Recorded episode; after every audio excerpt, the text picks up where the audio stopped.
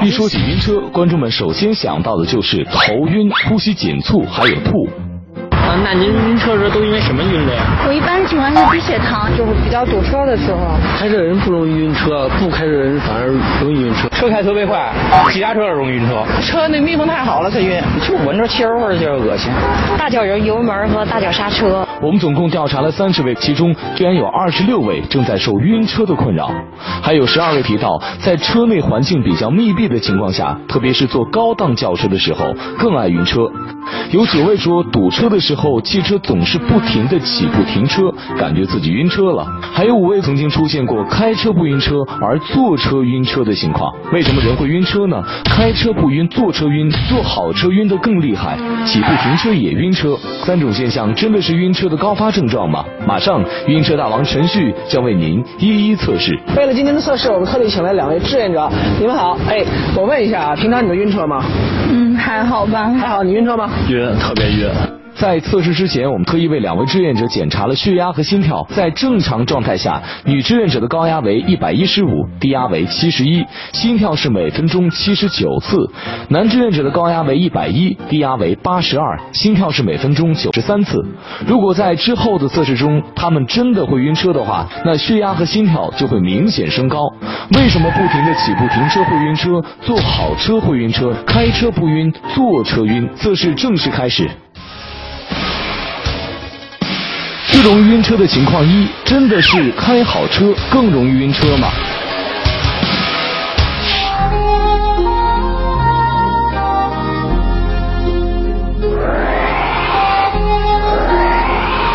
这就是我们今天进行测试的两个主角，宝马、奥拓，一辆是几万块钱，一辆是上百万，差距可是不小呢。那是不是坐宝马就晕车，坐奥拓就不晕呢？首先呢，我先带着第一位志愿者坐这个稍差一点的车，走上车什么感觉啊？感觉差不多。跟平常差不多是吧？没有什么特殊感觉。应该没什么根据结果来看，第一位女志愿者在做完密闭性较差的奥拓后，没有晕车的症状出现。此时，女志愿者的高压为一百一，低压为七十四，心跳是每分钟九十八次，与正常的时候差别并不太大。那位男志愿者做完奥拓会不会晕车呢？来，尝尝，我试试。你坐这么长时间什么感觉啊？没事，不晕。不晕是吧？挺正常。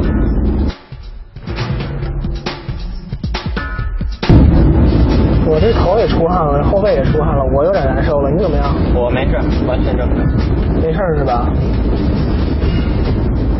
哎呦，不行，一会儿，我估计我差不多了。咱咱咱一会儿找地儿停一下吧，我缓一下，我有点坐后面时间有点长。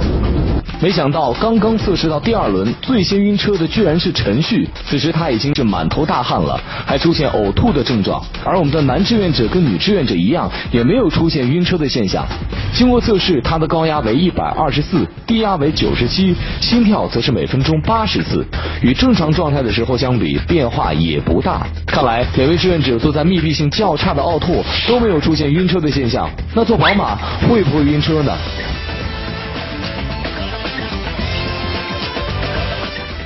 你的感觉怎么样？觉得比刚才那个难受点。怎么个难受方法呀？嗯，心里边憋得慌。你现在感觉怎么样？还是那种感觉。什么感觉？晕的？嗯。恶心吗？嗯，有一点儿。你看，做完密闭性较好的宝马以后，女志愿者就出现了晕车症状。那她的血压和心跳究竟会有什么样的变化呢？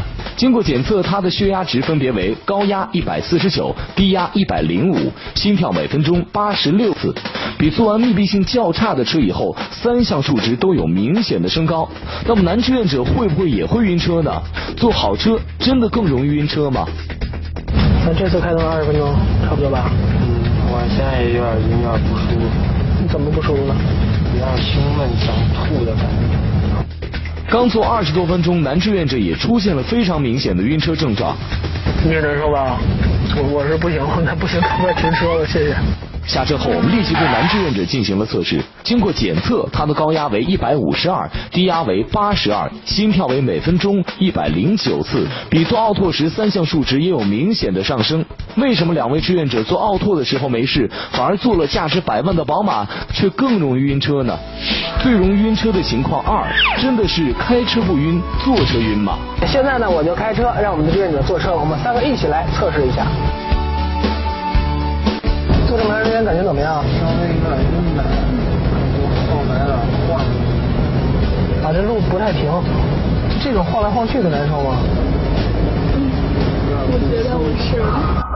程序在路上行驶了二十分钟左右，此时两位志愿者脸上都已经有点冒虚汗了，呼吸也快了一些，这都是明显的晕车症状。那么他们的血压和心跳数值会有多大变化呢？经过测试，女志愿者的高压为一百四十九，低压为一百零五，心跳为每分钟八十六次；男志愿者的高压为一百五十九，低压为一百零九，心跳为每分钟一百零七次，比参加测试前正常状态下的数值都高出不少。但是作为司机的程序。却没有出现晕车的症状。我们再调换一下，让志愿者开车，我来坐车，看看会出现什么样的状况。走吧。我就说我不能坐后面吧，我一坐后面就难受。靠边靠，停停停停停停停停停停停！我去，下车。哎呀，没得吐了，吐干净了。要说这次测试真的可是辛苦程序了，拍摄一天就吐了三次。更奇怪的是，这位开车的男志愿者却没有出现之前的晕车现象。经过检测，他在开车之后的血压、心跳值分别为高压一百一，低压八十二，心跳为每分钟九十三次，比刚才坐车的时候低了很多，与正常值非常接近。反而是从司机变为乘客的程序发生了晕车。看来真的是开车不晕，坐车晕，这到底是因为什么呢？最容易晕车情况三，起步停车也晕车。之前有很多观众认为，不停的起步停车也很容易导致晕车，真的是这样吗？我们继续测试。不行了，今天实在受不了了。我们志愿者刚才也难受。在之前的两项晕车测试中，程序和志愿者都出现了很多不适症状。那么，我们的测试还能继续吗？经过了一夜的休整，我们三个人呢都缓过来了。现在啊，精神百倍，我们又回到了测试点，继续测试。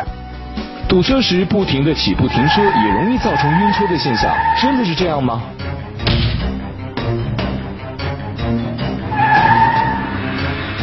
感觉怎么样？是我起步的时候你那个晕，还是停车的时候晕啊？停车时候。就这样吧。这时候难受吧？对。是这样说晕？对，我也是。你们其实比我强，我要是三次之内，我肯定就吐了。好了，停好了，这这这次真停了。停车后，我马上对两位志愿者的血压和心跳进行测试。经过测试，他的高压为一百四十四，低压为一百零七，每分钟心跳一百一十八次，比正常状态的时候升高了不少。坐在后排的女志愿者高压为一百四十六，低压为一百零六，心跳为每分钟一百零八次，同样比正常状态时有所升高。看来不停的起步停车真的很容易晕车。开车不晕，坐车晕；起步停车爱晕车，坐好车更容易晕。这究竟是怎么回事呢？晕车到底是怎么发生的呢？本期专家，北京空军总医院耳鼻喉科主任龚维希。我们在正常情况下的前庭的输入的感觉、信息、神经的冲动，与大脑所固有的。形成的这样的一个模式发生了不匹配，产生的植物神经的一系列的反应。人的耳朵分内耳、中耳、外耳三部分，其中内耳有两个负责感觉平衡的器官：半规管和耳石器。耳石器根据浮在果冻物质状上的耳石来检测身体的倾斜与移动，通过视觉获得的运动信息也传到大脑。但是视觉信息有时会出错，乘车时车辆的变速运动、颠簸、旋转等都会使人经常不规则的改变体位。当耳朵感觉到运动，而眼睛感觉不到运动时，相互矛盾的信息就会传送到大脑，自律神经平衡就会发生紊乱，人就会头晕。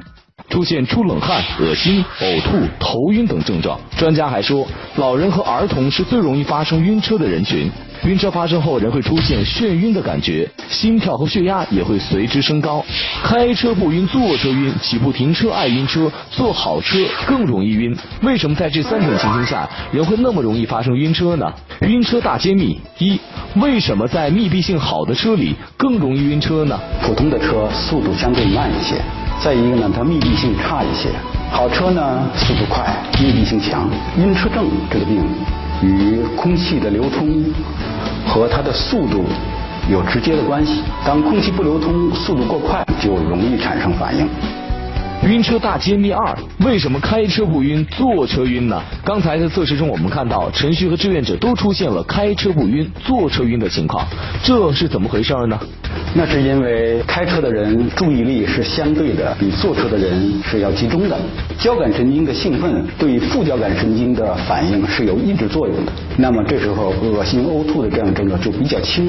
晕车大揭秘三：为什么经常起步停车更容易晕车呢？由静到动，由动到静这个过程都是对前庭器官产生刺激的这样一个过程。车辆在起步停车的过程中不断进行变速运动颠簸，这样会使人经常不规则的改变体位，使内耳的前庭器官受到刺激，进而导致身体局部功能紊乱，出现了冷汗、恶心、呕吐、头晕等晕车症状。我们在网上找到了三个治疗晕车的小偏方：一是吃泡泡糖，二是勾手指，三是按合谷穴。